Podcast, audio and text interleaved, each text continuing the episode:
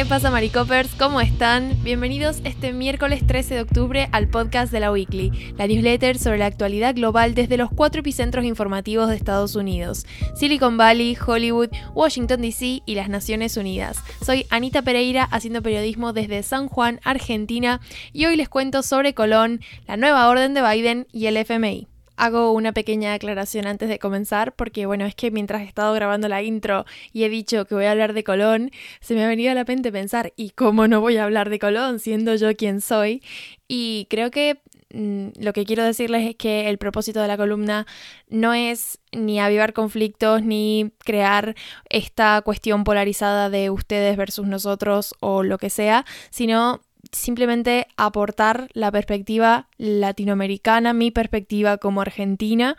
Creo que es algo muy importante porque, bueno, por ahí uno tiende a pensar que en todas partes es como en casa, en todas partes es como en mi país. Y a mí me sorprendió ver y conocer y leer muchas cosas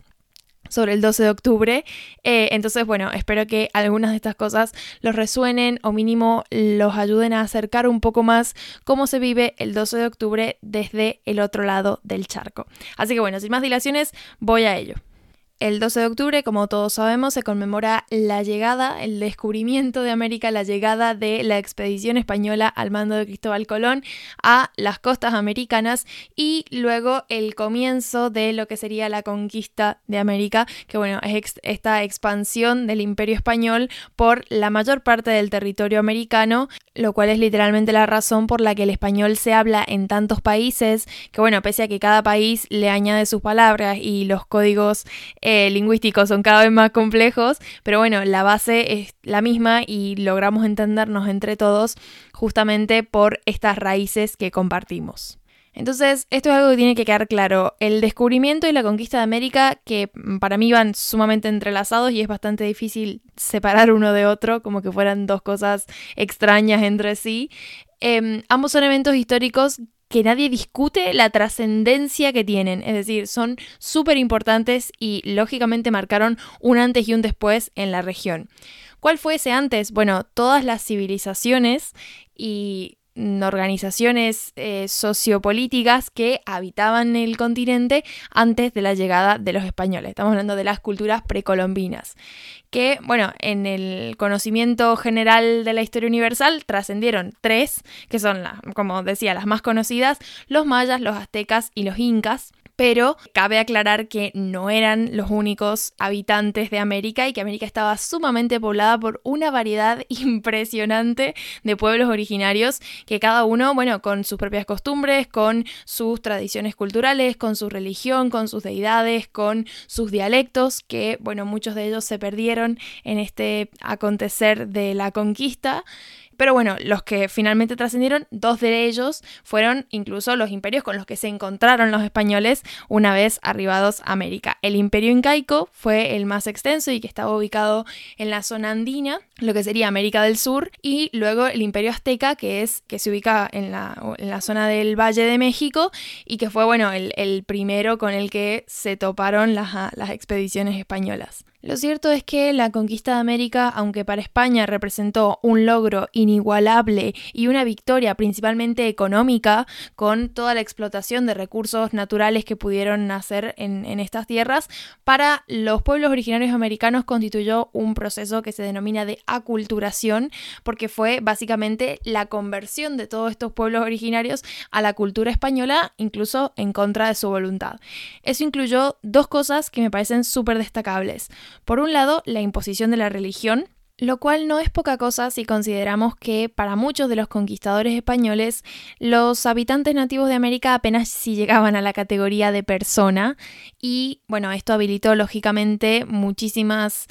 enfrentamientos y muchísima violencia hacia estos pueblos originarios, respaldados por esta concepción de que eran seres humanos inferiores. Pero estos pueblos precolombinos tenían religiones, tenían creencias y tenían cultos en donde predominaban dos características. La primera es la cuestión del politeísmo, es decir, una variedad de deidades a las que se adoraba por distintas razones, digamos, según el, el ámbito o el área en la que desempeñaban su labor. Y por otro lado, el otorgarle a objetos o elementos naturales una conciencia propia, es decir, esta idea idea de que habían espíritus en todo el mundo y sobre todo en el mundo natural, porque eran, digamos, la mayoría de estas tribus nativas tenían una muy estrecha relación con la naturaleza y muchas de sus divinidades representaban o estaban asociadas al sol, a la lluvia, al cielo, incluso a los animales y a la tierra misma. La segunda parte a destacar de este proceso de aculturación tuvo que ver con el idioma, porque bueno, lógicamente el español se impuso como lengua oficial pero a esto se sumó la forma en la que los pueblos originarios se vieron terriblemente diezmados luego de la conquista de América. Entonces el resultado final fue la desaparición de muchos de los dialectos originarios y de hecho los que se mantienen a día de hoy eh, se hacen como, como parte del legado que los descendientes de esas tribus se comprometen a mantener vivo porque caso contrario también habrían desaparecido. Y volviendo a la cuestión de cómo se diezmaron los pueblos indígenas, esto tiene que ver con, por un lado, la cuestión de las enfermedades que vinieron de España, porque lógicamente el choque entre ambos mundos también fue un choque de evoluciones, quiero decir, la forma en la que el cuerpo se va adaptando a determinados patógenos. Entonces, estas enfermedades que llegaron en los barcos de Europa eran completamente nuevas para los sistemas inmunológicos de los nativos y eso provocó epidemias inmensas que realmente fueron las que terminaron con la mayor parte de la población. Ahora, lo que no hizo las epidemias lo hicieron los españoles con el uso de la fuerza. Digo los españoles porque hablamos puntualmente de la conquista española, pero también sabemos que hubieron portugueses, que hubieron, bueno, ingleses en el norte de América y demás, pero ¿A qué voy? Con que el uso de la fuerza no estuvo ausente y este sometimiento violento es sin duda lo que vuelve la cuestión de la colonización de América como un recuerdo muy amargo, no solamente para las tribus originarias, sino también para muchos países en lo que refiere a el legado cultural e histórico que nos va configurando, ¿no? como identidades nacionales. Creo que una de las cosas que mejor ejemplifican este mm, resentimiento por tanta violencia indiscriminada hacia los pueblos originarios de América se ve muy bien reflejada en las notas que tomaba Colón, que tomó Colón en estos primeros días de conocer la nueva tierra y las nuevas culturas, porque ni bien desembarcaron en la isla se encontraron con habitantes nativos. Y no, o sea, además de tomar notas de lo que tenía que ver con, bueno, este interés de los nativos en cosas curiosas que traían los españoles, todos estos trueques que se hacían y que les permitieron a los españoles conocer un poco más sobre la alimentación que tenían los aborígenes, por ejemplo, pero también incluía notas como cuántos hombres se necesitarían para doblegar a esa tribu completa y es este afán imperialista el que más encontró resistencia y el que más encuentra resistencia a día de hoy a través del el revisionismo histórico que hacen los pueblos que anteriormente han sido colonias españolas.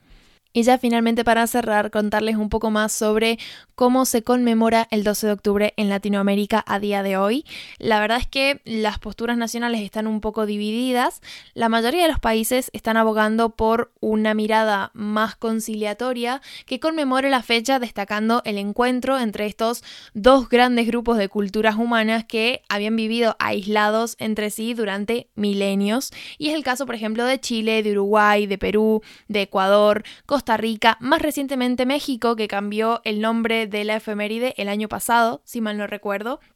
y bueno, acá en Argentina, donde la efeméride oficial es el Día del Respeto a la Diversidad Cultural. Sin embargo, el INADI, el Instituto Nacional contra la Discriminación, dice que la idea de descubrimiento y el elogio de la conquista española es un acto de discriminación, es decir, constituye una violación de la Convención sobre la eliminación de toda forma de discriminación racial. Y esto me lleva a la segunda postura que eh, hay en varios países latinoamericanos que tiene que ver con usar la fecha para hacer una reivindicación de los pueblos originarios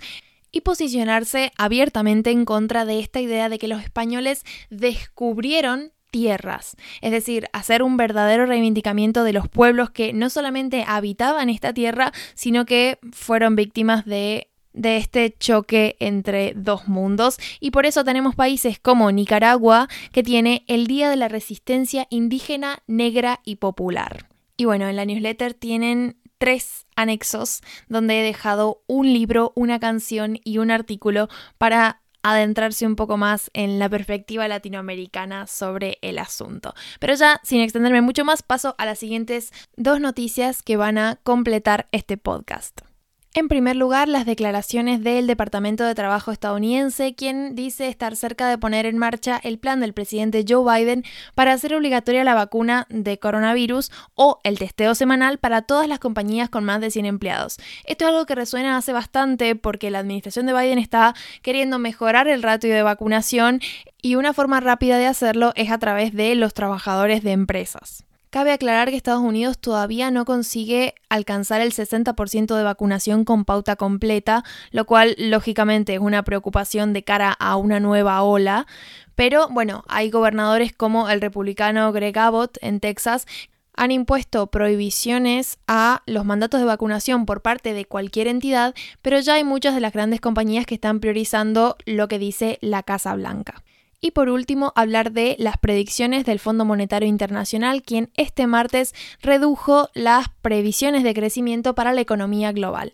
Las razones incluyen la variante Delta y todas las dificultades que están habiendo para contenerla, una congestión cada vez mayor en la cadena de suministros y una posible crisis energética a la vuelta de la esquina, todos tópicos que en la weekly ya hemos ido un poco adelantando. El FMI también predijo un aumento mayor de lo previsto de la inflación, lo que pone en riesgo la subida de precios a todos los niveles de la economía. Por ahora, lo que están recomendando los economistas del FMI a sus países miembros es vacunar un número adecuado de personas en todos los países con tal de evitar mayores mutaciones de coronavirus y a su vez las posibles consecuencias económicas que puede tener esta cuestión sanitaria lo que significa más vacunas y más financiación para países con menos recursos. Eso ha sido todo por mi parte, se encuentran con Emilio mañana y con ambos el viernes si todo sale bien, así que bueno, espero que tengan un lindo miércoles y hasta pronto.